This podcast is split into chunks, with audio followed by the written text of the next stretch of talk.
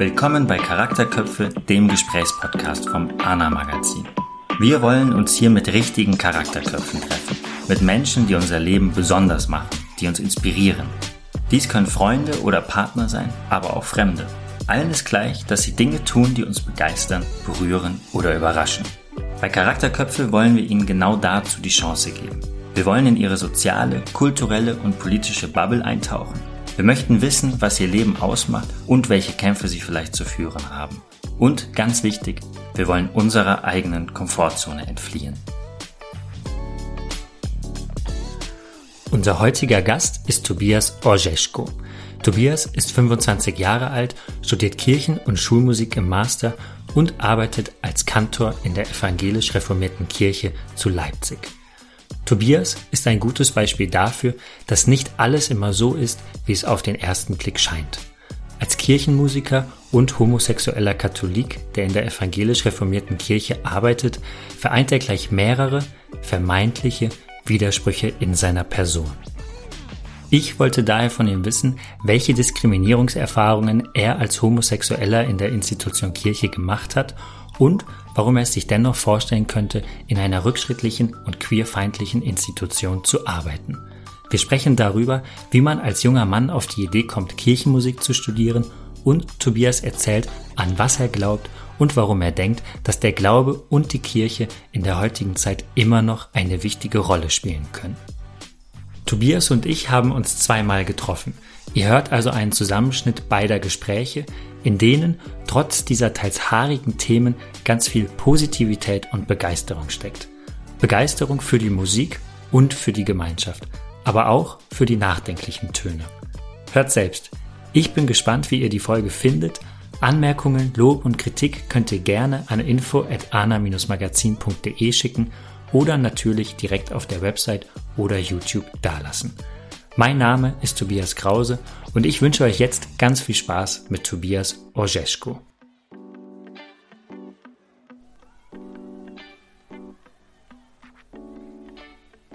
Ähm, ich war letztens in einem Seminar und sollte mich vorstellen. Da waren zehn fremde Personen, keiner hat sich vorher gesehen und dann soll man ja immer versuchen, in fünf Sätzen seine Biografie zusammenzufassen. Ähm, was wären, wie würdest du dich in so einem Seminar fremden Leuten vorstellen? Also ich glaube, ich würde erstmal wie jeder andere mit dem Namen zumindest anfangen. Also ähm, ich bin Tobias, ich äh, bin 25 Jahre alt und ähm, bin seit sechs Jahren in Leipzig ähm, zunächst als Student tätig gewesen und jetzt ähm, bin ich seit anderthalb Jahren hier Kantor an der evangelisch reformierten Kirche zu Leipzig. Ich komme gebürtig aus Hesse, also ich bin gebürtiger Hesse aus Weilburg an der Lahn. ja, und ich glaube, damit ist auch schon vieles. Was würdest du sagen, ist davon die wichtigste Information für die Leute?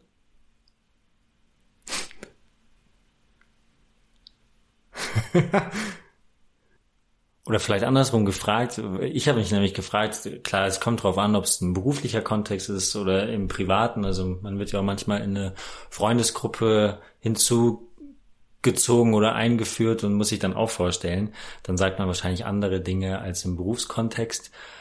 Aber oder welche Information hat vielleicht gerade gefehlt, die dich aber am besten beschreibt, die man aber in so einer förmlichen Situation gar nicht benennt? Ähm, dass ich eigentlich immer gute Laune habe und ähm, extrovertiert bin, also eigentlich immer auch auf Leute zugehe und ähm, redselig, ruhig, ja. Was ist, wenn du dich so vorstellst und dann fällt dir wahrscheinlich mittlerweile immer der Begriff Kantor oder was du einfach beruflich machst? Was ist da die häufigste Nachfrage, die kommt? Ist es dein Hauptberuf? Kann man damit Geld verdienen? Oder was machst du sonst? okay, was, was, was, was, warum fragen die Leute das? Weil sie nicht wissen, was der Beruf des Kantors ist? Ja, also, oder es gibt zumindest diese alte Vorstellung, dass irgendwie der Kantor gleichzeitig der Dorflehrer äh, ist, also von ähm, Musik bis Latein bis Mathe gefühlt so alles. Also, dass man irgendwie ja, das, vielleicht schwingt das einfach ein bisschen mit. Auf der anderen Seite gibt's auch ein paar Leute, die natürlich nichts irgendwie mit Kirche oder mit Religion vielleicht so in erster Linie was am Hut haben und ähm, sich dann fragen, also was, was beinhaltet das einfach alles? Und dann fragen sie, okay, was wird da alles gemacht oder was äh, musst du dort irgendwie alles machen? Und dann erzähle ich von der Chorarbeit ähm, mit Jugendchor, Kantorei, Orgelunterricht, ähm, Konzerte organisieren, Anträge schreiben. also ähm, sehr breit gefächert, einfach, also musikalisch und aber auch büromäßig. Mhm. Jetzt sind wir schon, magst du vielleicht kurz mal erzählen, was du als Kantor machst? Weil ich habe auch in meinem Freundeskreis rumgefragt oder erzählt, hey, ich mache ein Interview mit einem Kantor. Ähm, und die meisten Leute wussten nicht, was das ist. Mhm. Und ich muss auch zugeben, wenn mein Opa nicht selber vor 50 Jahren oder so Kantor gewesen wäre in Merseburg, dann hätte ich das auch nicht gewusst. Also ein Kantor hat in erster Linie sozusagen die kirchenmusikalische ähm, den kirchenmusikalischen Auftrag in der Kirche, also dass man sagt, okay, hier spielt jemand jeden Sonntag die Orgel und ähm, er probt regelmäßig mit dem Chor, der Kantorei, also mit dem Jugendchor, Kinderchor, also es wird Nachwuchsarbeit betrieben, es ähm, gibt die Möglichkeit, also man schaut, welche Konzerte kann man umsetzen, also wie kriege ich ein Orchester zusammen, wie kriege ich die Gelder zusammen, um die ganzen Projekte zu finanzieren. Und ja, ich glaube, das ist so eine kurze Zusammenfassung, was. Wo, wo würdest du sagen, liegt der Schwerpunkt oder was ist für dich der Hauptgrund gewesen, Kantor zu werden? Also sind es die Anträge ausfüllen oder vielleicht doch eher was anderes? Ich liebe Anträge. nee, ähm, tatsächlich die Arbeit mit Menschen, das ist so äh, das, was mir in erster Linie große Freude bereitet und auch ähm, zu sehen, gerade beim Nachwuchs, ähm, wenn man mit denen musikalisch, sozial arbeitet, wie die sich weiterentwickeln und ähm, ja, dass man die Menschen begleitet und ähm, auch irgendwie etwas schafft, wo die Leute später, selbst wenn sie irgendwie nicht mehr bei mir in der Stadt oder im Dorf sind, dass sie sich dann trotzdem aber auch einen Chor suchen, denn ähm, gerade dieses, der Chorgesang ist ja etwas sehr Gemeinschaftsstiftendes und da bin ich glücklich, die Menschen auf dem Weg mitzubegleiten. Würdest du sagen, dass das auch deine wichtigste Aufgabe ist als Kantor? Für die Gemeinde da zu sein? Ja, oder überhaupt, also für Menschen oder, also einfach, ist ja auch eine Form von Seelsorge. Also jetzt gar nicht mal irgendwie religionsgebunden, aber ja, also ich würde das bejahen. Da gibt es sicherlich auch andere Kirchenmusikerinnen und Kirchenmusiker, die die Frage anders beantworten würden, aber das ist auch meine Typfrage. Ist es dann eine Art, nicht Konkurrenz, aber Alternative zum Pfarrer, zur Pfarrerin? Mm, also Konkurrenz. Oder auf einer ganz anderen Ebene. Richtig, ich würde sagen auf einer ganz anderen Ebene, denn ähm, also das Werkzeug des äh, Pfarrers oder der Pfarrerin ist, das sind ja in erster Linie die Worte und ähm, beim Musiker sind es eben, also es ist die Musik, die natürlich aus Worten und Melodien, Harmonien und so weiter äh, besteht und ähm, wir hatten jetzt erst vor drei Wochen einen Rundfunkgottesdienst, der ähm, ziemlich 50-50 Musik und Wort war und das hat sich wunderbar ergänzt und da dachte ich auch so, Mensch, wenn man das so irgendwie zusammenfügt, Pastor und Kantor, dann kann das auch wirklich, also Gesamtkunstwerk ist vielleicht zu viel gesagt, aber kann das einfach ähm, sehr gut die Leute abholen und ähm, ansprechen. Nimm, nimm, nimm uns mal mit äh, in so einen Alltag von dir. Wie, wie schaut ein Dienstag bei dir aus? Ähm, also einfach, damit man ein Gespür bekommt, weil Du hast gerade so viele verschiedene Dinge gesagt, ähm, wo es für mich als Person, die diesen Beruf nicht wirklich kennt, schon so, hä, wie kann man so viele verschiedene Dinge machen? Also ich. Ja, also ich ähm, habe auch mein Büro äh, sozusagen direkt der Kirche angegliedert und ähm, wir haben einmal in der Woche, bei uns ist es der Montag, unsere Dienstberatung, wo wir dann eben über Anstehendes sprechen, was in naher und ferner Zeit ist. Wir haben eben dort einen Gemeindesekretär, unsere Pastorin und eben noch ähm, eine Dame für die Öffentlichkeitsarbeit. Und ähm, da geht's dann um Projektplanung, Konzertplanung, also in die verschiedensten Bereiche sozusagen ist dort eher so dieses organisatorische. Dann gehe ich damit irgendwie in mein Büro und ähm, plane, schreibe Anträge, suche Lieder für den Sonntag aus, suche passende Literatur für die nächsten Projekte für Chor, Jugendchor und Kinderchor aus und ähm, zwischendrin habe ich dann auch jetzt zwei Orgelschüler, die ich eben unterrichte. Ah, okay. Also das ist jetzt, das ist jetzt was ganz Frisches. vom Studenten zum Lehrmeister. Richtig, praktisch. genau. so, gerade noch der Übergang. Und Aber wie viel Zeit bleibt dir dann selber überhaupt für Musik? Also wenn du alles organisieren musst, ähm, dich absprechen musst, Lieder aussuchen, ist ja noch nicht Lieder spielen. Ist es dann auf nach der Arbeit vertagt? ja, das ist immer, also das ist eine gute Frage. Ich bin ähm, noch parallel, ähm, also in Teilzeit als Student hier in der Musikhochschule eingeschrieben und studiere noch weiter den Master Kirchenmusik und dadurch bin ich gewissermaßen gezwungen, mir extra Zeit auch für das instrumentale Spiel zu nehmen. Und also da bin ich auch ganz glücklich, dass ich jetzt auch ähm, äh, mir sagen kann, also mir bereitet es auch Freude, dann irgendwie in zwei Tagen doch noch den Orgelunterricht vorbereiten zu müssen, in Anführungszeichen. Ähm, weil ich dann auch so einfach weiß, so komme ich dazu und das instrumentale Spiel würde mir jetzt gerade bei diesem, äh, wenn man jetzt mit, mit einem neuen Job so anfängt, ähm, da fallen, glaube ich, manchmal diese Sachen einfach ja flach und irgendwann gewöhnt man sich daran, so, ach, nee, dann habe ich halt nur zwei Stunden in der Woche, die ich Orgel üben kann und Was, ich höre jetzt mal draus raus, dass die Musik für dich insgesamt schon das Wichtigste an dem Beruf ist oder das Arbeiten mit Menschen im musikalischen Kontext. Richtig, ja. Wahrscheinlich.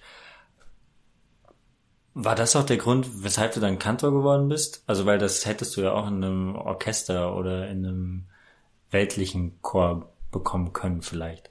Ja, aber da ist natürlich die Frage, also es gibt nicht viele Stellen, die ähm, sozusagen freie Chorleiter ähm, zusagen, also oder wo jemand so mit einem anständigen Job das also einfach abdecken kann. Oder man muss sich halt irgendwie acht oder neun Chöre suchen, um irgendwie auf ein ähm, angemessenes Monatsgehalt zu kommen. Und ähm, ich bin sowieso in diesem kirchlichen Kontext aufgewachsen, in der katholischen und evangelischen Kirche. Und mir war das in gewissermaßen vertraut, auch durch die Arbeit, die ich durch die Kantorin in meiner Heimat kennengelernt habe. Und dann dachte ich irgendwie, das ist was, womit ich mich einfach sehr gut identifizieren kann oder wo ich mir das zumindest vorstellen kann. Das wäre was für mich und ich mache es jetzt einfach und selbst wenn ich im Studium oder dann irgendwie ja doch in der Zeit gemerkt hätte, das ist nichts für mich, dann Wie war die Reaktion im Studium? Ich muss gerade an so Erstsemester-Partys denken, wo man neue Leute kennenlernt, erzählt, hey, ich hab jetzt mit dem Lehramtsstudium angefangen, mit dem Jurastudium, Chemie, keine Ahnung. Und dann kommt da jemand und sagt, ich mach äh, äh, ähm, Dings Kirchenmusik. ja. Ähm, Ist das Gespräch sofort vorbei oder? Ja, also es kommt immer drauf an, in welchem Kontext ich mich mit den Leuten unterhalten habe. Wenn ich irgendwie auf einer ähm, Party von der Musikhochschule hier war, da Klar, war allen klar, äh, genau, äh, wie das dann war. Aber bei anderen, also die erste Reaktion war dann meistens so, das kann man studieren? Was ist das? Oder Mhm. also, ah, da bist du auch so theologisch oder da bist du so auch so religiös, oder? Und es war dann immer schon fast so wie, ah, okay, dann okay, dann bist du konservativ, so nach dem Motto.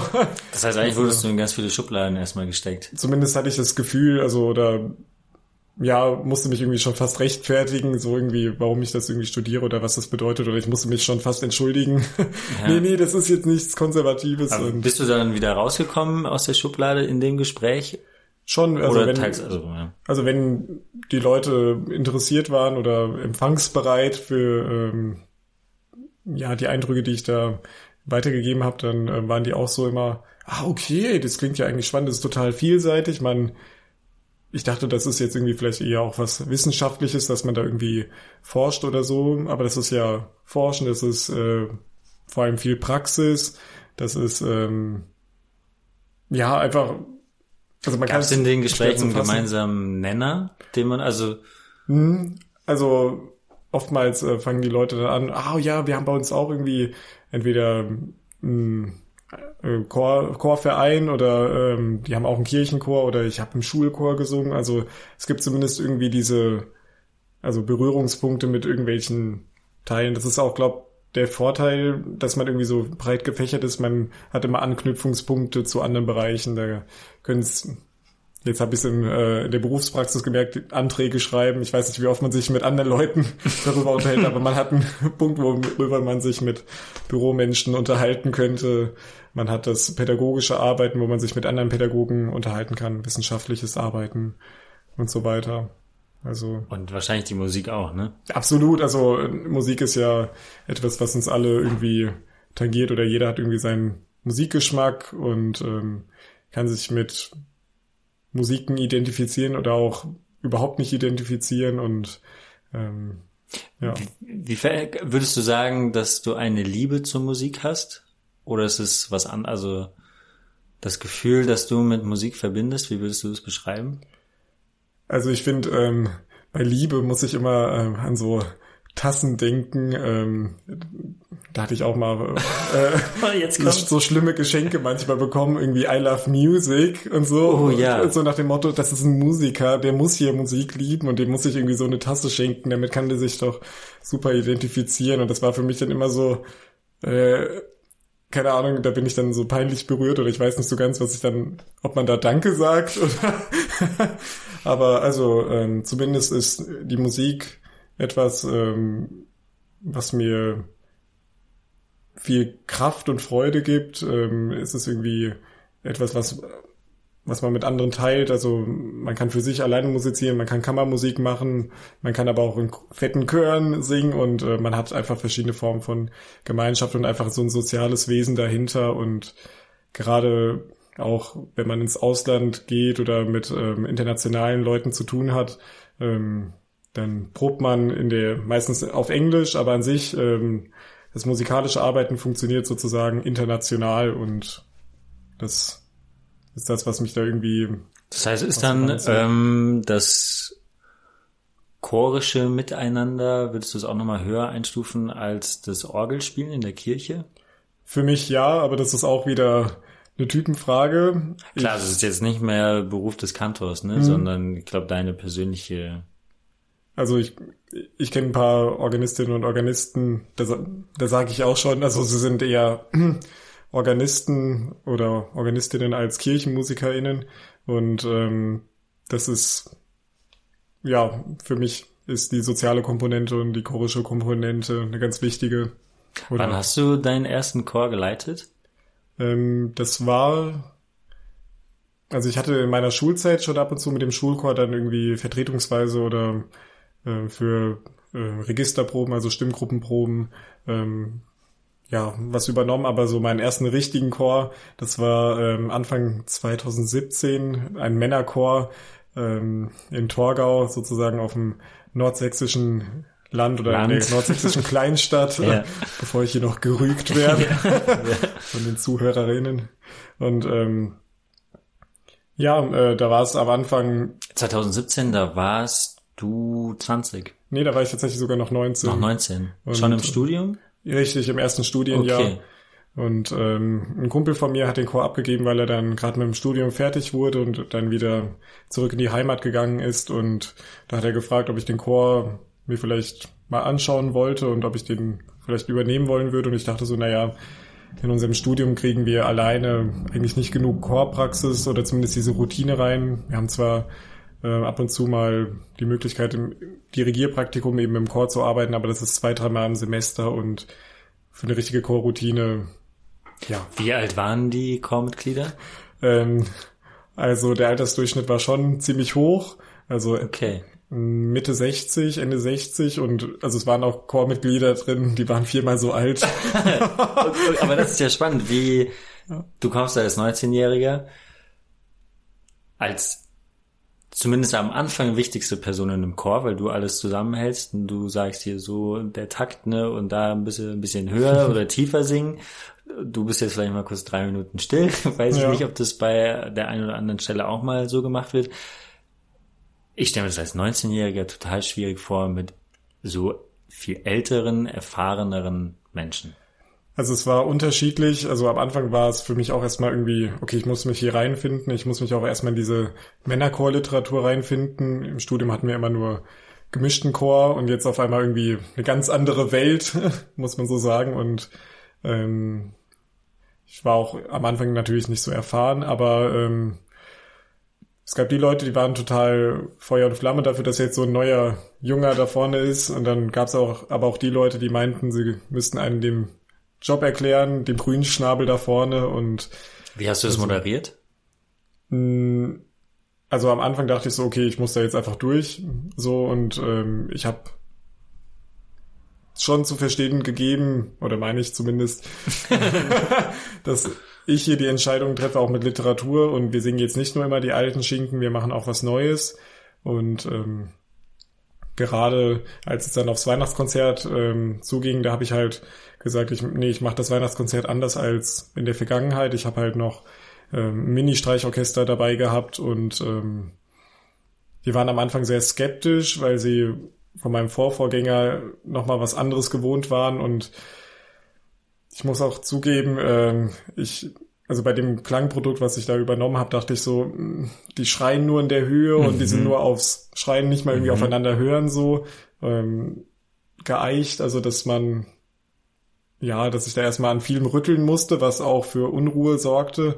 Aber ähm, beim Weihnachtskonzert kam dann sozusagen äh, die Rückmeldung, so ein tolles Weihnachtskonzert hatten wir von euch noch nie gehört. Ach, schön, ja. Und ab dem Punkt hatte ich dann auch sozusagen den Respekt von den Leuten, die meinten, ähm, der hat doch eigentlich keine Ahnung da vorne und wir müssen dem jetzt den Job erklären. Und ja. ähm, also ich muss auch zugeben, das insgesamt. Das erste Erfolgserlebnis. Absolut, also ähm, das war auch äh, zu dem Zeitpunkt nötig, weil ich schon zugeben muss, so ein Männerchor, also jetzt danach hatte mich eigentlich im Chorwesen nicht mehr viel geschockt oder aus der Fassung bringen können.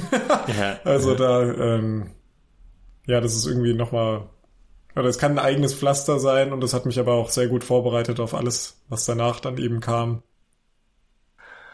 Ähm, ich habe mich gefragt, wie kommt man nach dem Abitur dazu, Kirchenmusik zu studieren? Hm. Hatte der Glaube damals schon auch eine, also eine Kirchenmusik hängt ja, oder für mich hängt Kirchenmusik zwingend mit Glauben mhm. zusammen, vielleicht so rum.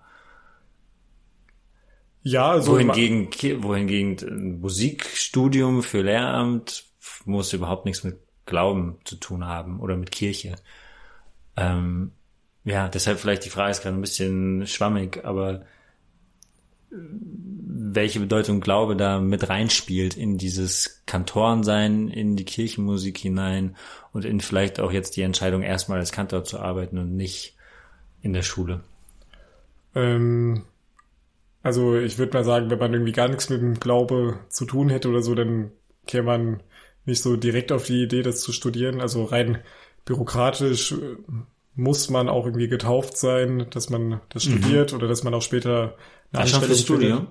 Ja, also weil es dort in zwei, drei Fächern auch die Unterscheidung gibt, ob ähm, also Gregorianik ist ein bisschen ähm, schwerpunktmäßiger im ähm, katholischen Kirchenmusikstudium und dafür hat man mehr Liturgiegesang im ähm, evangelischen Kirchenmusikstudium. Also da gibt's äh, leichte Unterschiede, aber jetzt auch nicht die große Welt. Und ähm, also ich würde schon sagen, dass der Glaube mit für mich eine Rolle spielt, aber ich kann es auch verstehen, wenn andere Leute in die Kirche kommen, also der Kirchenmusik wegen, ohne dass es eben den ähm, eigenen Glauben da irgendwie geben muss. Das bringt mich jetzt zu einem spannenden Punkt, ähm, weil in der Vorbereitung für das Gespräch mit der Auseinander in der Auseinandersetzung mit deiner Biografie oder mit dem, was du bis jetzt gemacht hast, hatte ich ganz oft das Gefühl, dass du dich in Spannungsfeldern bewegst. Also in, weiß ich nicht, im Glauben, du bist katholisch, arbeitest aber für die evangelisch reformierte Kirche. Ähm, Im Beruf irgendwie auch, du arbeitest für die Kirche. Gesellschaft entwickelt sich aber eigentlich von der Kirche weg. Ähm, in der Musik auch, Kirchenmusik junge Menschen in unserem Alter, die wenigsten hören Kirchenmusik, sondern Techno, Indie, Pop, Rap, Trap, keine Ahnung. In der Sexualität auch, du bist homosexuell, was jetzt in der Kirche, je nachdem, klar, das katholische Kirche nochmal was anderes auch als die evangelische, aber auch das ähm, hört sich erstmal nach Widerspruch an. Empfindest du es genauso?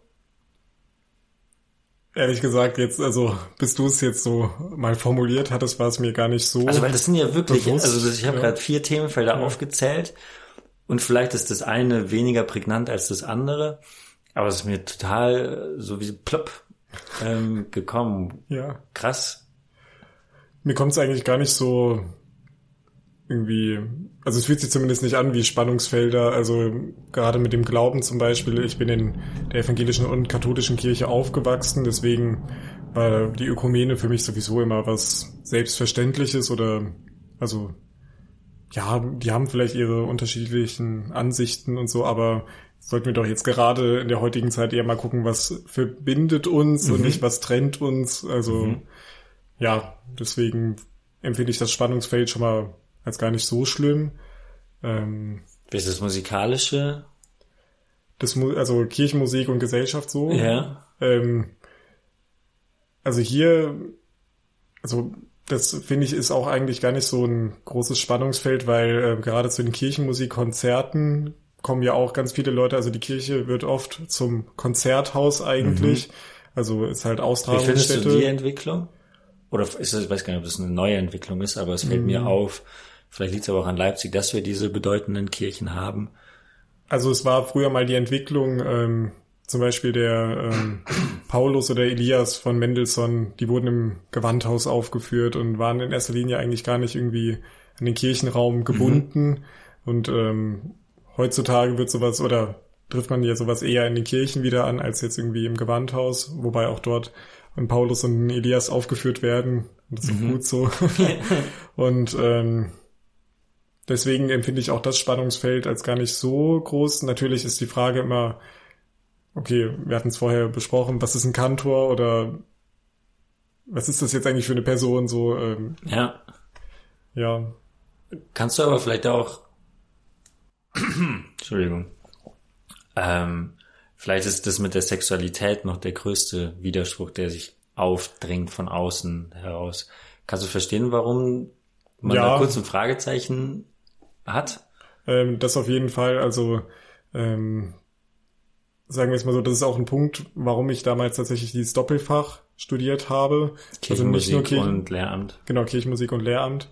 Und ähm, ich dachte halt früher, pff, da war ich jetzt auch nur, also ich war schon geoutet, aber wer weiß, wie sich das mit der Kirche weiterentwickelt. Ich habe Geschichten von anderen ehemaligen Orgellehrern ähm, mitbekommen, die ihre Stellen deswegen verloren haben. Und ich dachte so, ein sicheres Standbein ist Weil das rauskam, dass sie homosexuell sind. Richtig, oder Okay. da gab es auch noch andere Geschichten, dass er sich von seiner Frau geschieden hat und dann deswegen irgendwie die Stelle Mhm. auf einmal irgendwie ins Wanken kam, wo ich so dachte, boah.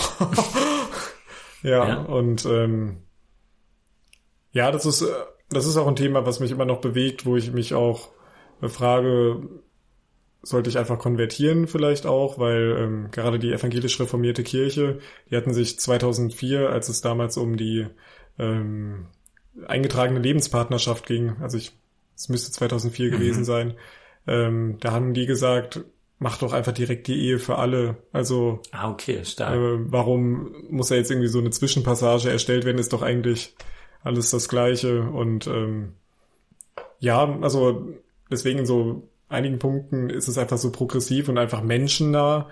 Deswegen, ähm, ja, fühle ich mich da auch glaubensmäßig sehr wohl. Kann man im Glauben sagen, gibt's da so diesen großen Unterschied zwischen Katholiken und reformiert evangelischen Personen? Hm, Ist halt die Frage, wie sich sowas äußert. Also ich finde, da ist jetzt nicht so ein, also man merkt es den Leuten jetzt in erster Linie nicht unbedingt an, ob sie jetzt katholisch oder evangelisch sind, wenn sie jetzt nicht irgendwie sozusagen von ihrer Kleidung aus man erkennt, okay, das ist ein Bischof oder so. Ähm, ja, deswegen finde ich sowieso das etwas sehr, ach, ja, also das, man sieht es den Leuten nicht an, deswegen muss man da jetzt auch nicht weiter irgendwie die Trennung machen. Das Einzige, was mich jetzt zum Beispiel am katholischen Gottesdienst reißt, ist halt eben dieser liturgische Ablauf, also dass man schon diese Liturgie hat und ähm, auch tatsächlich das Inszen die Inszenierung, also mit Weihrauch und so. Ich finde, das hat schon ähm, etwas, also faszinierend oder was auch die Leute einfach irgendwie abholt. Aber wäre das ein Grund für dich, in der katholischen Kirche zu bleiben, auch wenn die Positionen konservativ bleiben oder queerfeindlich fast? Mhm. Nee, ist queerfeindlich, muss man ja. so sagen. Also jetzt abgesehen von den Bewegungen natürlich jetzt äh, Out in Church und so, mhm. also rein äußerlich betrachtet oder, oder Institution Kirche betrachtet, ist es auf jeden Fall äh, queerfeindlich und somit auch menschenfeindlich. Du hast, hast gerade Out in Church angesprochen. War das in deinem Umfeld eine, ein Thema? Ähm, beziehungsweise es waren, glaube ich, homosexuelle Pfarrer und Gemeindemitglieder, die sich geoutet haben. Ja, genau, also die irgendwie ähm, kirchliche Funktionen haben. Genau. Also das können auch Religionslehrer gewesen sein ah, okay. so. Ähm, also ich selbst kannte jetzt niemanden, der dort äh, aufgelistet wurde, aber ähm, aufgelistet klingt so. Also die haben sich ja selber. eben genau, die sich ja. präsentiert haben oder einfach ähm, sich dafür eingesetzt haben. Ähm, ich finde es aber super, also hätte ich das irgendwie vor fünf Jahren zu Studienbeginn schon irgendwie von so Sachen mitbekommen, hätte ich gedacht, ach, vielleicht brauche ich ja doch wirklich nicht das Lehramt mhm. dabei. Jetzt bin ich das so heißt, oder so. Das war bei dir wirklich eine Absicherung aus Angst, was, was kann ich mit dem Kirchenmusikstudio machen, ob, obwohl, das hört sich gerade irgendwie falsch mhm. an, das zu sagen, obwohl ich homosexuell bin. Ja. Okay. Also, zumindest war es irgendwie eine bequeme Lösung, irgendwie damit umzugehen, zu sagen, ach, ich will, ich kann mir das pädagogische Arbeiten auch sowieso vorstellen, warum ja. dann nicht gerade so studieren. Ja. Also. Krass, ich bin, ähm, das ist so eine, ähm, dass man mit 20 oder mit 19, ich weiß nicht, wann du ähm, Abitur gemacht hast, sich mit sowas auseinandersetzen muss, hm. ist irgendwie ganz schön traurig. Ja, also muss oder sollte eigentlich nicht so sein müssen. Ja, hattest du auch Angebote als Kantor zu arbeiten in katholischen Gemeinden? Ähm, also ich hatte mich jetzt vor anderthalb Jahren, als das Bewerbungsverfahren hier war, auch auf eine andere katholische Stelle beworben und ähm, da ähm, gab es dann auch im Bewerbungsverfahren auch die Frage so und sie oder die Aussage und sie wissen, dass sie ihr Leben führen im Sinne der katholischen Kirche wo ich dann auch so, also innerlich so dachte, huch, wie soll ich denn jetzt? Wo geht denn das jetzt gerade? Also hin? ja, oder wie soll ich jetzt diese Aussage oder Frage verstehen? Also die müssen sozusagen pro forma diese Aussage stellen, das ist so, ja. aber also es kontrolliert auch niemand. Ja, genau, ja. also das ist da ist Ablauf. ein Häkchen, ja. Sozusagen, ja, also die haben auch zu verstehen gegeben, dass, also das würde natürlich niemand kontrollieren und die ich hatte gemerkt, dass es denen auch unangenehm war, irgendwie überhaupt sowas zu sagen oder zu fragen. Zu fragen, aber das ist halt eben auch wieder diese, oder da sieht man das ganz gut, ähm, was Institution Kirche sozusagen von der Bürokratie her aus ähm, fordert oder was da einfach Sache ist und dann auf der anderen Seite aber auch, wie Kirche aktiv gelebt wird, also dass meistens eine riesige Diskrepanz ist zwischen Kirche vor Ort und Kirche als Institution und so habe ich es auch bei mir damals empfunden, als ich in den beiden Kirchen so aufgewachsen bin. Ähm, da war das nie ein Problem. Also ich war dann auch geoutet und ich das war für alle total in Ordnung. Also warum auch nicht? Also ja.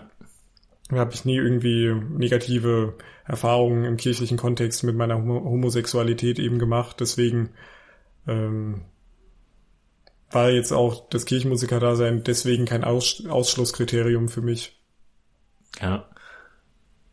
Welche Rolle hat Glaube bei dir und Kirche? Du hast gerade schon die Unterscheidung Institution, Kirche und Glaube hm. ähm, gemacht. Was würdest du sagen, hat die wichtigere Bedeutung in deinem Leben? Ich glaube, es ist tatsächlich ähm, die Kirche, aber im Aspekt eben der Seelsorge. Also die Kirche verbindet ja sozusagen Leute, die irgendwie Glauben haben oder die irgendwie sich zumindest mit dem Thema Glauben befassen möchten, Vielleicht sind es auch noch ähm, Nichtgläubige oder was? Ungläubige. Nennen wir sie Sünder. Sünder, genau. ähm,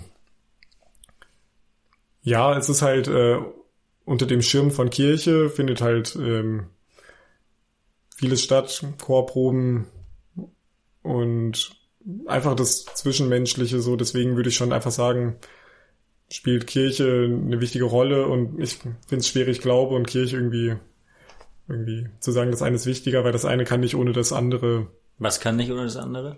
Ähm, Kirche kann nicht ohne Glaube. Aber Glaube, Glaube kann, kann ohne ohne Kirche. Kirche, genau. Ja.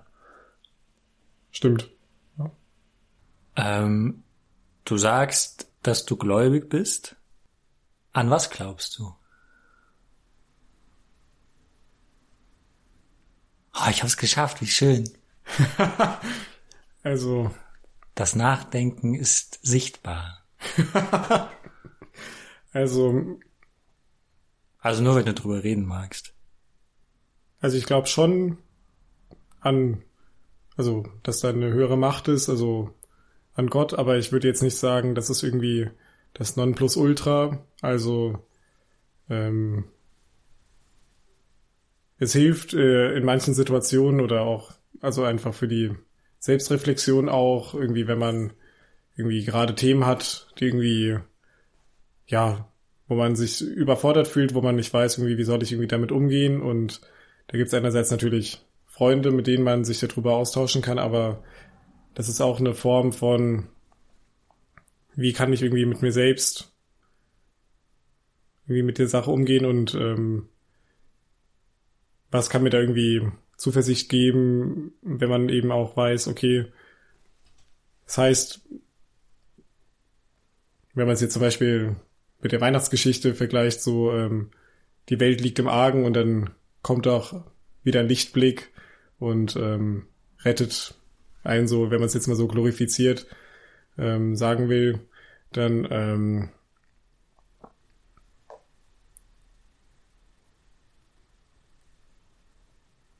ich muss gerade Ja, ne, du hast alle Zeit der Welt. nachdenken. Ja.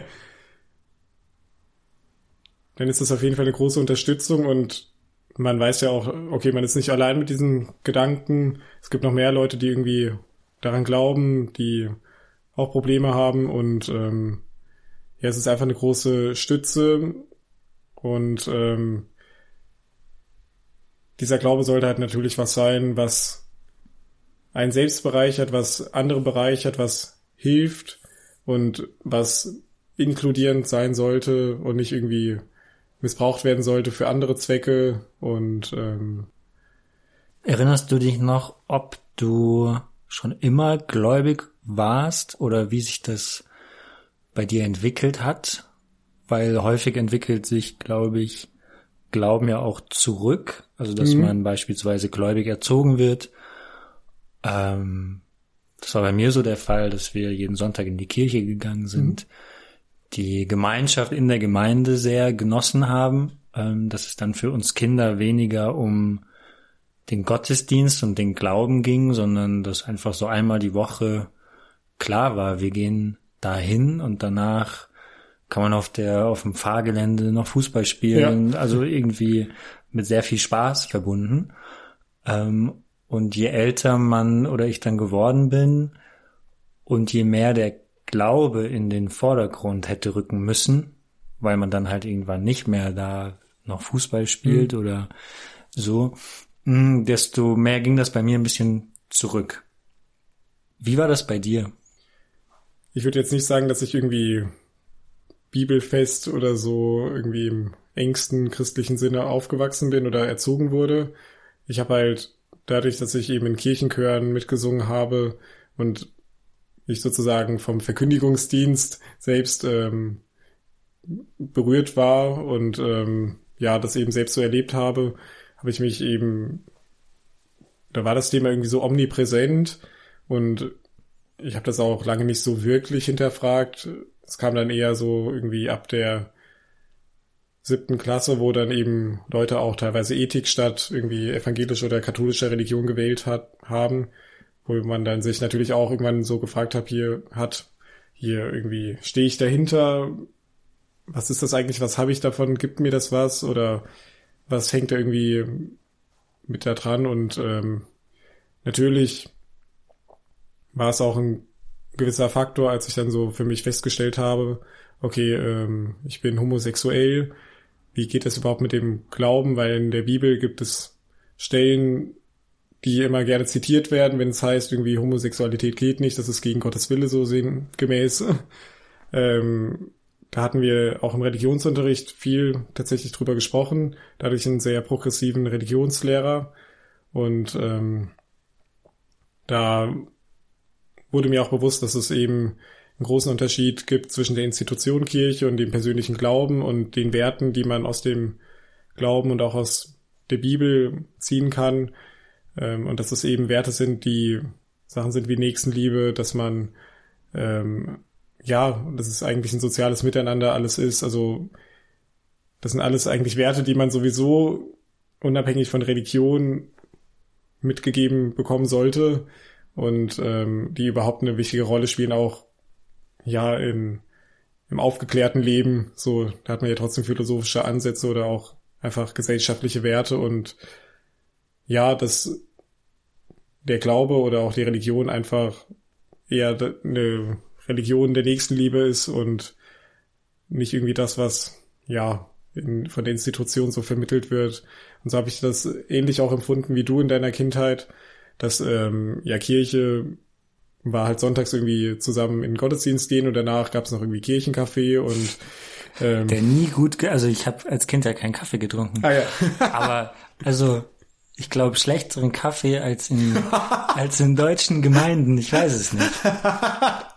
Also ich hatte früher auch noch nicht so Kaffee getrunken, also ähm, da hatte ich auch eher Fußball gespielt oder so, als dass ich irgendwie dann beim Kaffee gelandet bin, aber äh, vielleicht wäre das mal eine Maßnahme. Also nur vom optischen. Ich habe also noch, ich glaube, da gibt's nur Filterkaffee.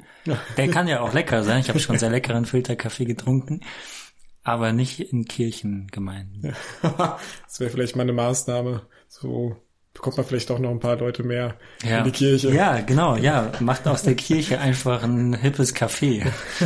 nein, nein. Ja, also. Äh, wofür, du hast es gerade schon angerissen, aber vielleicht kannst du es nochmal präzisieren. Wofür brauchst du den Glauben auch?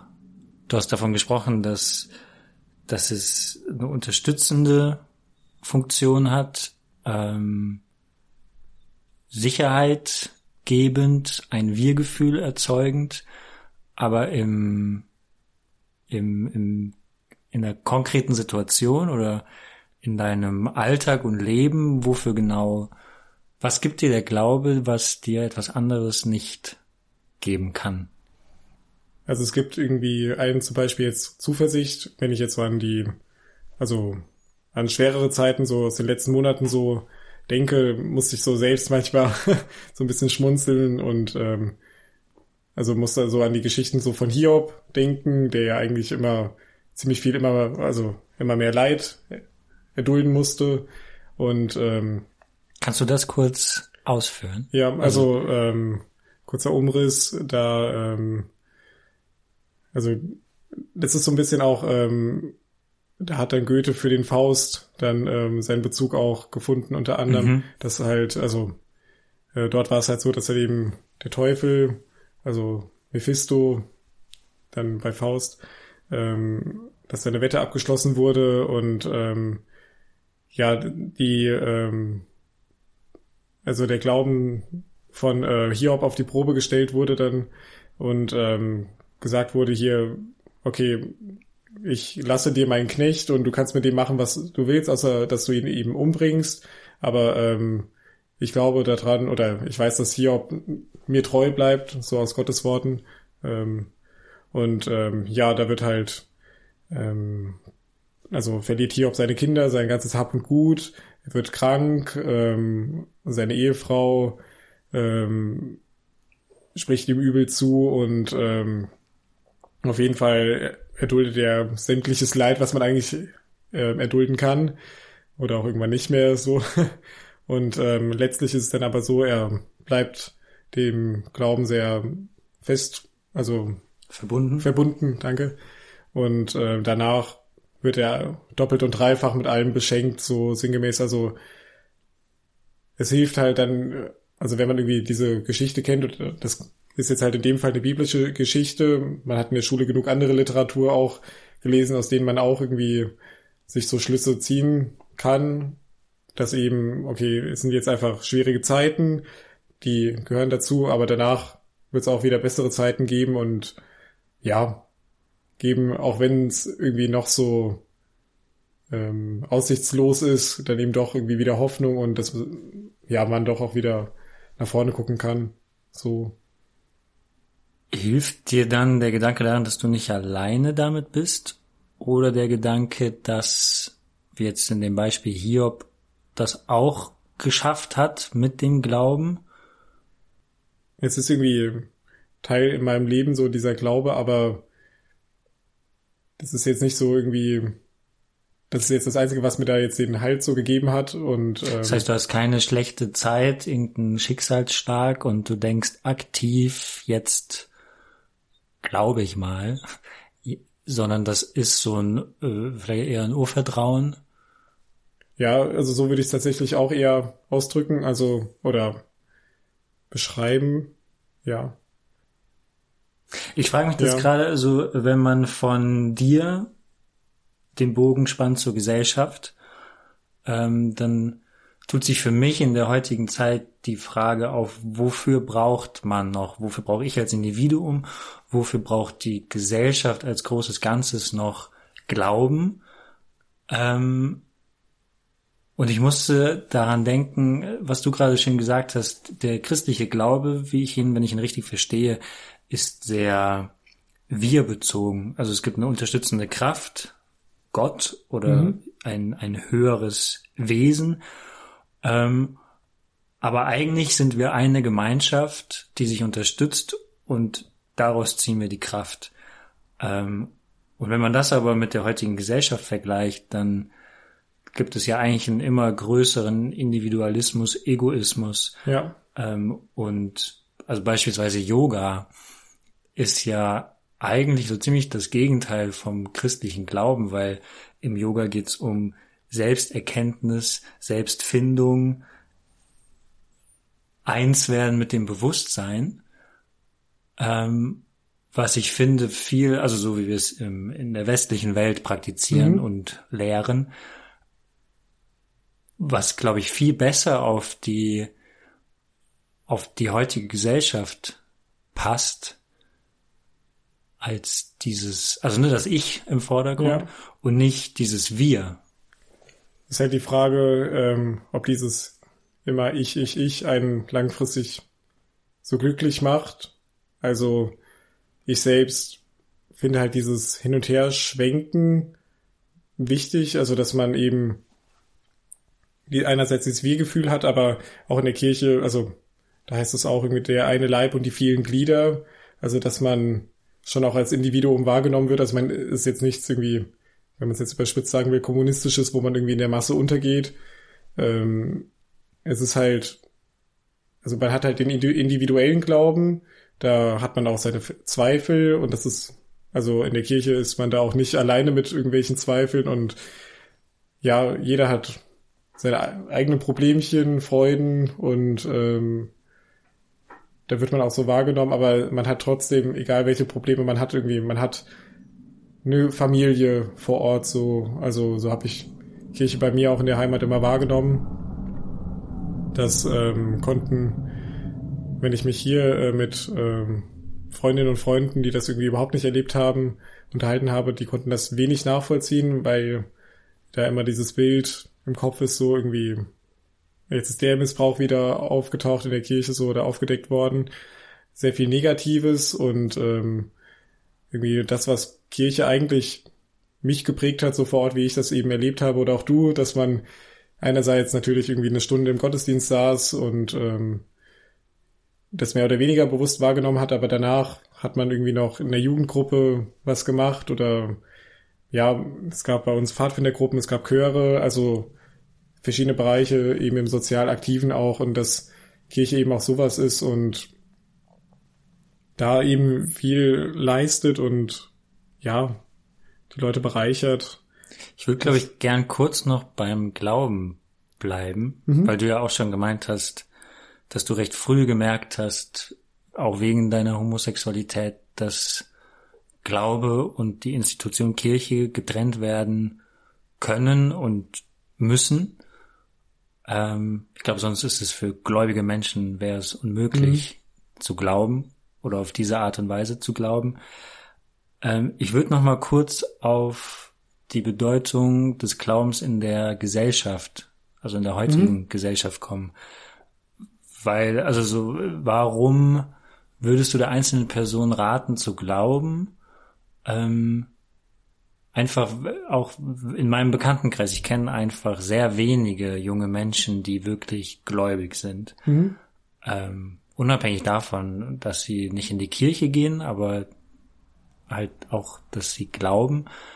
Ähm, und die prägendste Erfahrung für mich in dem Sinne war einmal, dass ich eine Bekannte gefragt habe, an was sie glaubt oder ob sie glaubt. Und die Antwort war, ja, an mich. Und ich war so perplex, ich habe die Frage, glaube ich, zwei, dreimal nochmal gestellt, weil ich dachte, sie hat die Frage nicht richtig verstanden. Aber das war einfach dieses, was ich eben schon versucht habe zu sagen, dieses komplett andere Grundverständnis von Glauben, also wo auch schon die Notwendigkeit des Glaubens negiert wird. Ähm, wie nimmst du das wahr in deinem Bekanntenkreis außerhalb der Kirche? Mhm. Also äh, es geht jetzt um die Wahrnehmung von Glauben. Ja, vielleicht eher genau die Funktion. Also ich habe mir hier zum Beispiel ein Zitat aufgeschrieben von Michael Kretschmer, mhm. äh, dem, dem ähm, Ministerpräsidenten in Sachsen. Der hat letztens in einem Interview, ich glaube im Januar 2022, ähm, in der Süddeutschen gesagt, Religion gibt Sicherheit, Halt, Orientierung und das finde ich gerade auch bei jungen Menschen zentral. Und meine Frage wäre jetzt, warum brauche ich dafür Glauben? Also Glauben, also wenn man das Beispiel auch von deiner Freundin da nimmt, mit der du dich da unterhalten hattest, ähm, dann hat man ja immer eine Zielrichtung oder irgendwie einen Bezug zu etwas und äh, was irgendwie einem ja einfach eine Perspektive gibt.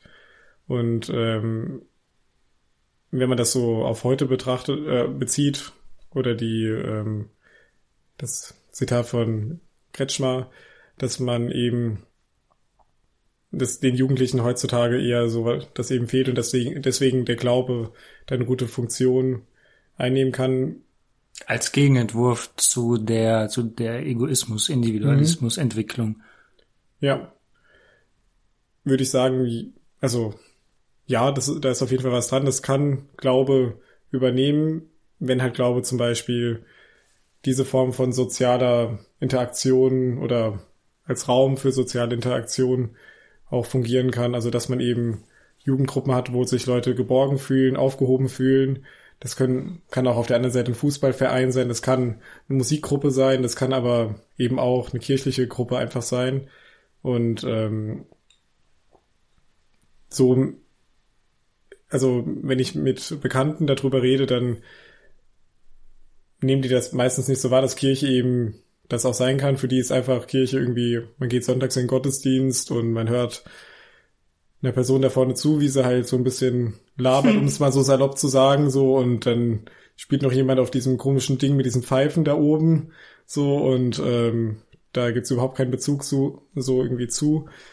Und ähm, ja, also es ist einfach, also wenn man das so in der heutigen Gesellschaft so irgendwie festmachen will, da ist Kirche sowas wie, ja, zumindest auf der Ebene ein wie jemand, der irgendwie gewisse Angebote anbietet für verschiedene Bereiche. Also ich vermeide jetzt eigentlich das Wort Verein, weil Kirche würde ich jetzt auch nicht sagen, also ist ein Verein. Ähm, ja, aber zumindest in diesem Bereich kann das, kann die Kirche ähnliche Funktionen einnehmen, sagen wir es mal so. Ich frage mich gerade, ob sich das, ich habe in meinem Kopf so einen Widerspruch zwischen dem Individualismus, den ich auch selber bei mir verspüre. Ähm, auch, also ich mache auch in letzter Zeit recht viel Yoga, mhm. weil es mir einfach hilft, nach dem Arbeiten runterzufahren. Ja. Generell mit Stress umzugehen oder irgendwie fokussierter zu sein. Ähm, und habe in meinem Kopf da so einen Widerspruch zwischen dieser Art des, ja, des mit sich selbst beschäftigen und dem Glauben als diese, die Lösung liegt im Wir oder die Lösung liegt in der Unterstützung durch andere. Das gibt mir Kraft. Ähm, was natürlich eine sehr überspitzte Formulierung ist. Ja. Ne? Auf der einen Seite hier stehe ich im Vordergrund und ich bin die Lösung und beim anderen steht das Wir im Vordergrund und ich ich ziehe die Kraft nicht aus mir selber, zwar aus meinem Glauben, aber aus meinem Glauben an jemand anderen oder an etwas. Ähm, und ich merke aber gerade so, wie du antwortest, wie du mit Worten ein bisschen ringst, dass das vielleicht gar nicht so der Widerspruch sein muss. Ja, also das ist das, was ich so vorhin meinte mit irgendwie dieses Hin- und Her-Driften zwischen diesem Wir-Gefühl, irgendwie Teil einer Gemeinschaft zu sein, aber auch auf der anderen Seite, dass man eben auch als Individuum wahrgenommen wird und dass es nicht irgendwie, ja, was ist, was überhaupt nicht sein darf oder so, sondern ich muss Teil der Masse sein, ich gehe unter da, weil ähm, für die Problembewältigung überhaupt ist es sowieso, oder wenn man das vergleicht, ähm, auch mit Leuten, die zum Beispiel überhaupt nicht in die Kirche gehen oder nichts mit Glauben am Hut haben, äh, wenn es irgendwie größere Probleme gibt, gibt es die Momente, wo man sich eher für sich fühlt und zurückzieht, vielleicht auch einfach für sich sein will. Und auf der anderen Seite gibt es dann aber die Momente, wo man auch äh, mit Freunden unterwegs ist und dann eben auch, also als Beispiel einfach die soziale Interaktion sucht und das Wir-Gefühl eben haben will und braucht, damit man sich besser fühlt. Also ich finde, das ist irgendwie sonst auch erkennbar, dass man dieses Hin- und Her-Driften da so hat, aber ja, ich merke trotzdem, dass irgendwie das Ich-Gefühl heutzutage immer wichtiger wird als das Wir-Gefühl. Es darf halt nicht irgendwie im puren Egoismus münden und deswegen ist es, finde ich es ganz gut, dass man, aber das habe ich sowieso in Chören oder in der Chorarbeit, da ist man immer eine Gruppe, wo man irgendwie Teil von etwas Größerem ist. Ähm, da ist das sowieso immer für mich präsent und es ist immer dieses Hin- und Herpendeln, ja. Ja. Ähm, wir haben jetzt schon häufiger gesagt, dass man den individuellen Glauben von der Kirche, von der Institution trennen muss, egal ob katholisch oder evangelisch.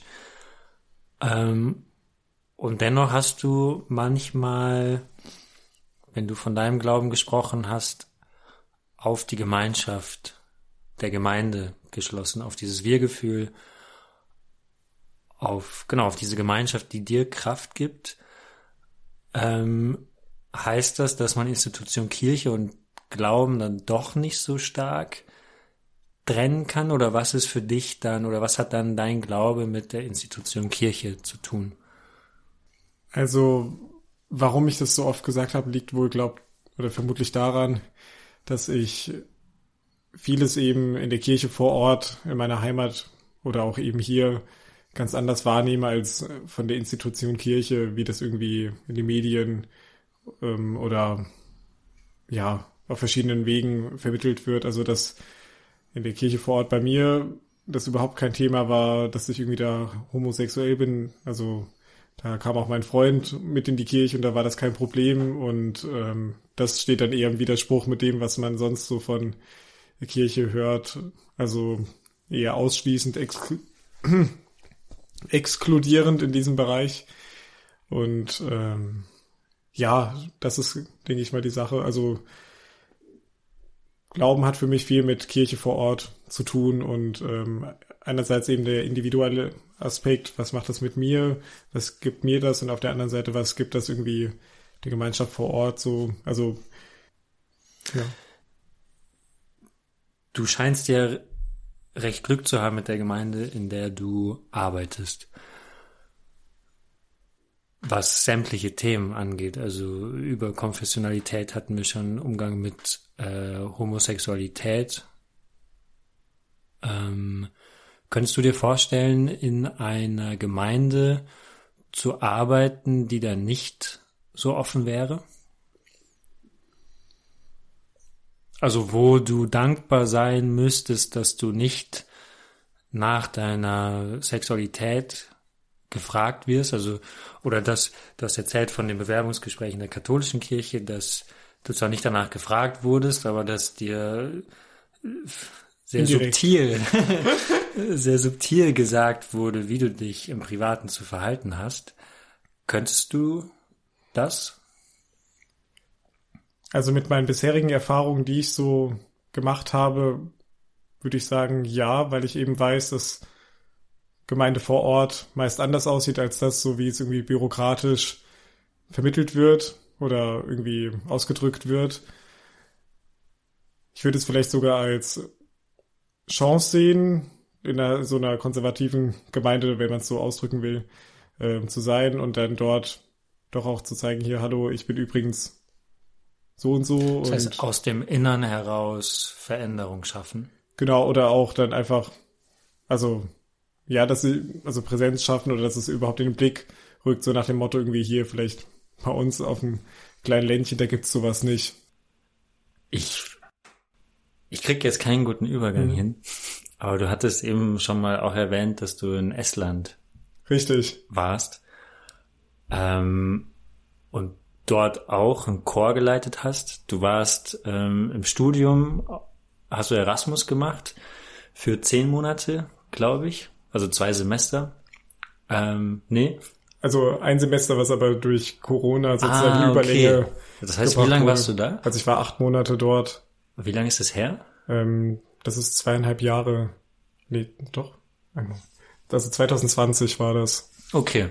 Fühlt es sich noch nah an? Oder also, weil mein Erasmus-Aufenthalt in Salamanca in Spanien war 2014, 15. Mhm. Das ist lange her. Und das fühlt sich mittlerweile schon noch sehr weit weg an, aber es kommt immer mal wieder zurück. Mhm. Und dann wieder ist es wieder sehr präsent.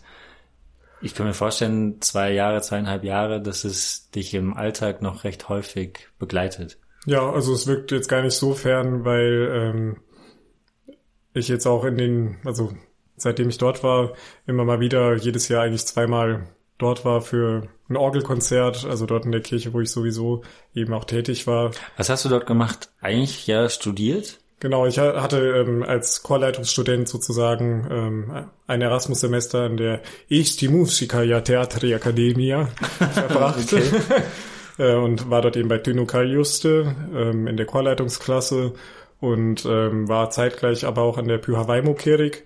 Das ist die ähm, mit die älteste Kirche in der Altstadt. Ähm, ehemalige Hospitalkirche, das sieht man immer noch so im Kirchenbau. Mhm. Und ähm, Dort war der damalige Kantor ähm, gesundheitsbedingt, also hatte er eine Operation und dann ähm, über war Kontakte. eine Stelle frei und du hast sie bekommen. Ja, richtig. Also ich hatte sowieso in der Kirchgemeinde dort ähm, in einem WG-Zimmer übernachtet. Über mhm. Kontakte bin ich da ja. ähm, hingekommen. Da hatten die eben gefragt, ob ich auch eben die Chorproben dort äh, übernehmen könnte und ab und zu auch Orgeldienste und sprich sozusagen hatte ich so ein halbes Kirchenmusikpraktikum. Ähm, das zieht sich ein bisschen bei dir durch, ne? Dass du irgendwie studierst, aber dann eigentlich auf einmal, und du weißt gar nicht, wie dir passiert, Vollzeit als genau. Kantor genau. arbeitest ja. oder als Chorleiter. Okay. Äh, was hast du mitgenommen aus der Zeit in Estland? Also, ähm, als ich diesen Chor dort das erste Mal in der Probe hatte, da wurde mir vorher gesagt, ah, ja, also jetzt aber nicht zu hohe Erwartungen setzen, das ist jetzt nur ein Laienchor hier von der Kirche. Und dann hatten wir die erste Probe. Und, und kein den, Männerchor nee, nee, 60. Also gemischter Chor, aber trotzdem okay. auch mit einem relativ hohen Altersdurchschnitt mhm. so. Ähm, aber es waren auch ein paar junge Leute dabei. Auf jeden Fall ähm, hatte ich dann neue Noten ausgeteilt und dann haben wir das geprobt und die haben das erstmal ziemlich gut alles vom Blatt gesungen, direkt vierstimmig und ich war so. Ach krass.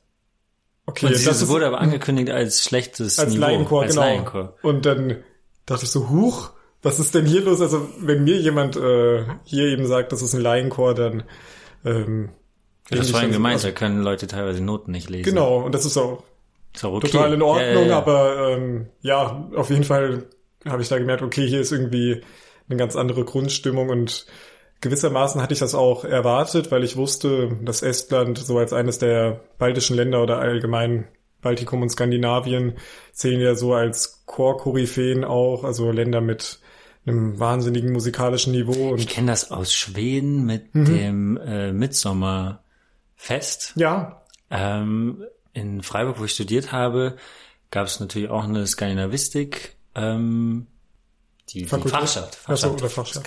Skandinavistik-Fachschaft, die immer einmal im Jahr, äh, am, wann ist das, 29., nee, 21. 21. Juni. 6. genau, ja. dieses Mitsommerfest organisiert haben in einer total schönen alten Kirche mit, ne, weiß nicht, schönem Deckengewölbe und also passt einfach wieder. Wir hatten vorhin Kirche und Musik ja. irgendwie ist es was anderes, ob du es in einer Schulaula oder, in einem ja. oder selbst in einem Konzertsaal machst oder in der Kirche. Ähm, und da tragen Frauen einen Kranz am, auf dem Kopf äh, mit, einer mit einer Kerze mhm. drauf. Und das ist dann wie eine Prozession, dass die singend in die Kirche kommen und dort dann das Konzert singen. Ich kenne das auch zu, äh, im Dezember tatsächlich ähm, ah, okay. aus Schweden. Das, ich komme oh, gerade nicht auf den Dezember. Namen. Ich ja, glaube, oh nee, ich glaube, es ist nämlich Dezember. Ja, das ähm, kann sein. Das ist, ähm, ich muss nochmal nachgucken, aber ähm, Santa Santa Lu Lucia. Ja, Santa Lucia. Ja, ja genau. Ja, ja, ja, da haben genau.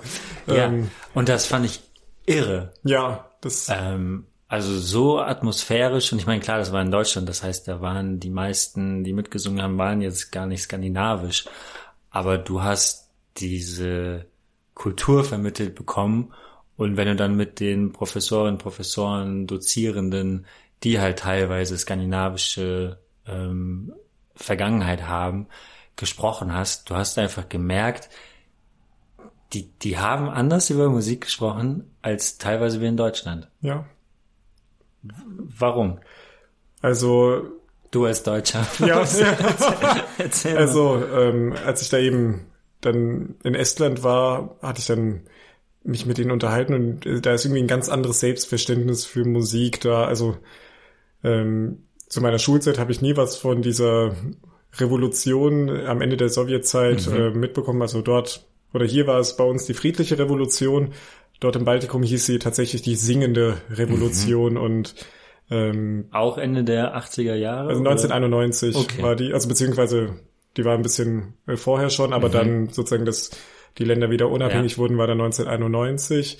Und dort haben sie, also haben die drei Länder sich zusammengeschlossen und haben eine Menschenkette von Tallinn über Riga nach Vilnius gebildet, also Ach. rund 600 Kilometer und äh, haben auf dieser Strecke ihre sozusagen verbotenen Volkslieder gesungen, die okay. gewissermaßen, die, also die estnische, litauische oder lettische Kultur sozusagen ähm, irgendwie prägen oder davon eben also das Sprachrohr dieser ja. Kultur daneben ist und also es gab natürlich noch andere äh, Sachen, aber es wird jetzt sozusagen gesagt, also mit der Musik, also mit unserer, mit unserem Chorgesang haben wir uns sozusagen unabhängig gemacht. Okay, ja. Und ähm, deswegen ist da irgendwie ein ganz anderes Grundverständnis für Musik da. Also das ist irgendwie. Wie äußert sich das im Alter? Gibt es dort auch einfach mehr Chöre, mehr? Mhm. Okay. Also es gibt ähm, also jede Menge Chöre und also die Personen, mit denen ich mich unterhalten habe, die haben auch gesagt, also sie haben von klein auf immer in Chören gesungen oder waren irgendwie musikalisch aktiv. Also das ist einfach selbstverständlich und ähm, es gibt dieses Sängerfest alle vier beziehungsweise fünf Jahre.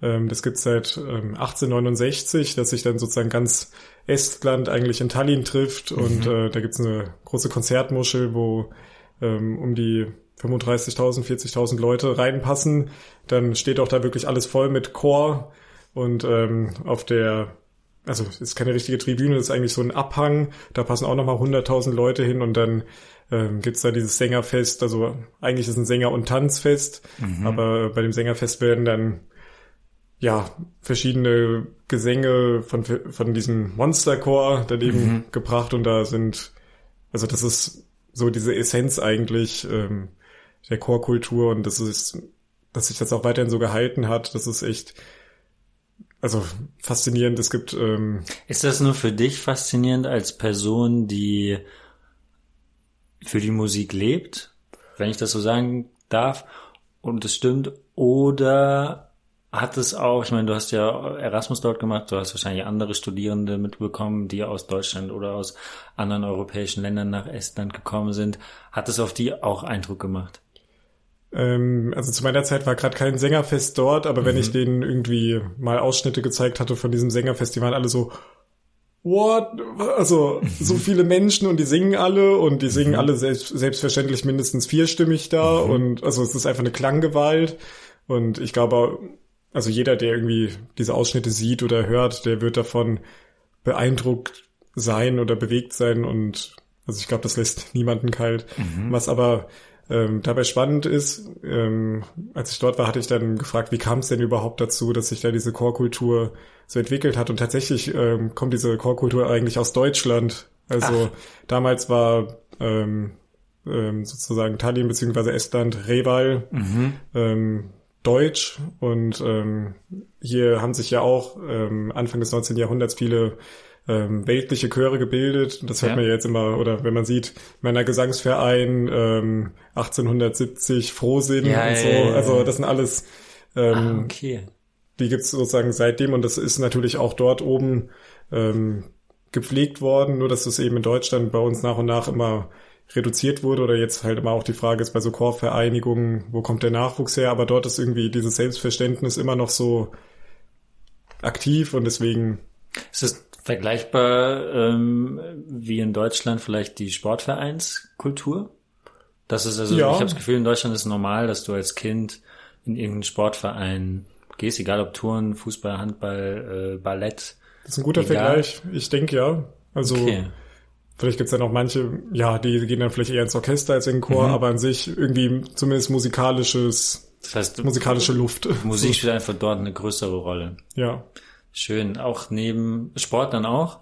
Oder ist es dann entweder oder? Mm, also, das finde ich schwer zu sagen. Also, ich glaube, das ist, also zumindest die Leute, die ich kennengelernt habe, die auch aus Estland direkt kommen, die machen auch viel mit Tanz tatsächlich. Ähm, es gibt halt immer noch diese, je nachdem, wo man aus Estland kommt, diese Regionen, ähm, wo noch ihre ähm, individuellen Traditionen gepflegt werden. Also die haben bestimmte Rockmuster, mhm. also Streifenmuster und die haben auch ihre individuellen Gesänge dort, mhm. also Regilaul mhm. nennt sich das. Sprichst also, du Estisch? Ja, mal Regina Tuke Estikate. Okay, das hast du schon gesagt, ja, ich spreche Estisch ein bisschen. genau, ein bisschen, genau. Also jetzt nicht fließend, um ja. Gottes Willen. Dafür ist die Sprache auch. Hast du es für die Universität gebraucht? Oder was auf Englisch? Mm, da war vieles auf Englisch oder auch mhm. tatsächlich auf Deutsch. Also okay. an der Musikhochschule ähm, haben die Leute eigentlich alle sowieso Englisch und dann Italienisch und Deutsch, weil sich dort in der Chorkultur oder in der Musikkultur allgemein mhm. eben vieles sich bewegt. Französisch auch noch, aber ja. so, das sind die sozusagen musikalischen oder musikgeschichtlichen Sprachen, die dort ja. eine wichtige Rolle spielen. Was können wir von Estland und Esten im Allgemeinen lernen?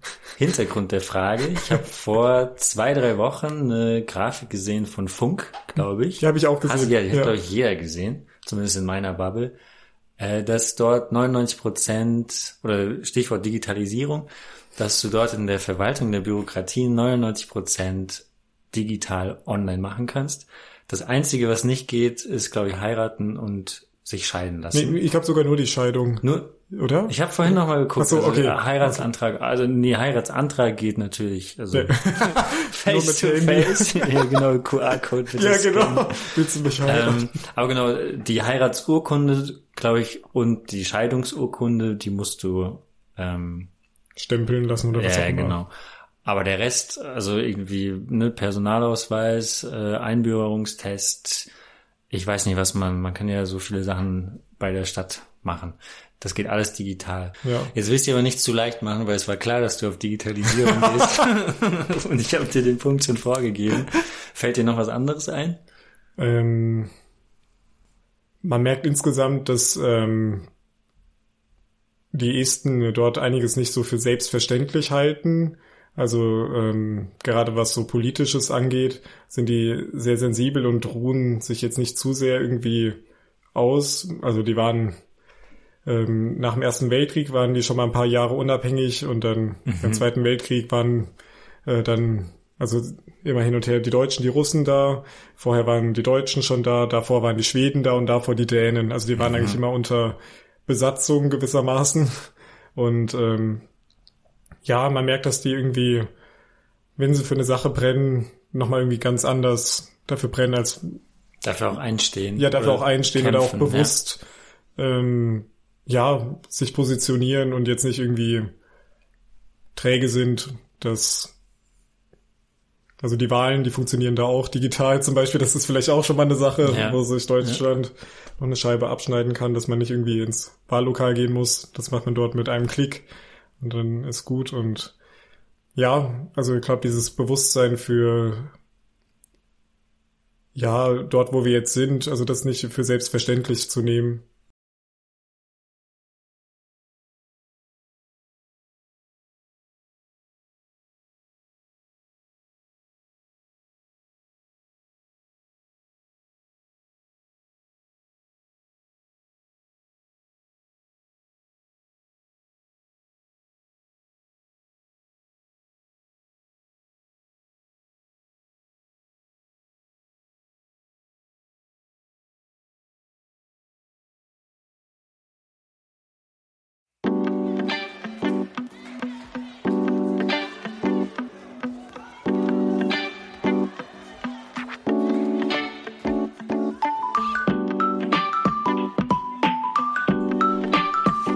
Das war die zweite Folge von Charakterköpfe mit Tobias Orzeschko.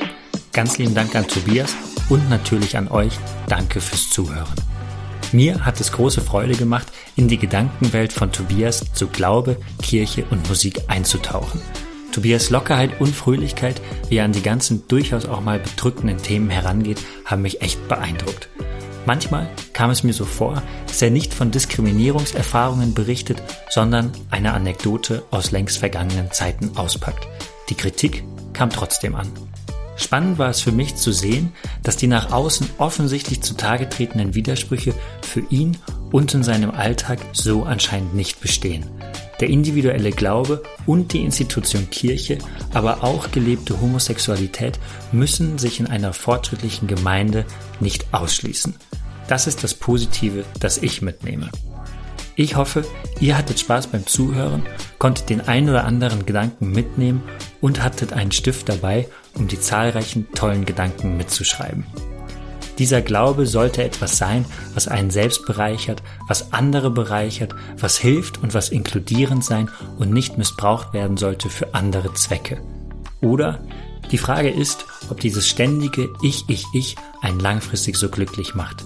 Das sind auf jeden Fall Sätze, an die ich mich in der Zukunft hoffentlich noch das ein oder andere Mal erinnere. Schreibt uns gerne, was ihr mitnehmt und wie ihr die Folge fandet. Wir freuen uns auf euer Feedback. Macht's gut und bis zur nächsten Folge. Euer Tobias vom ANA Magazin.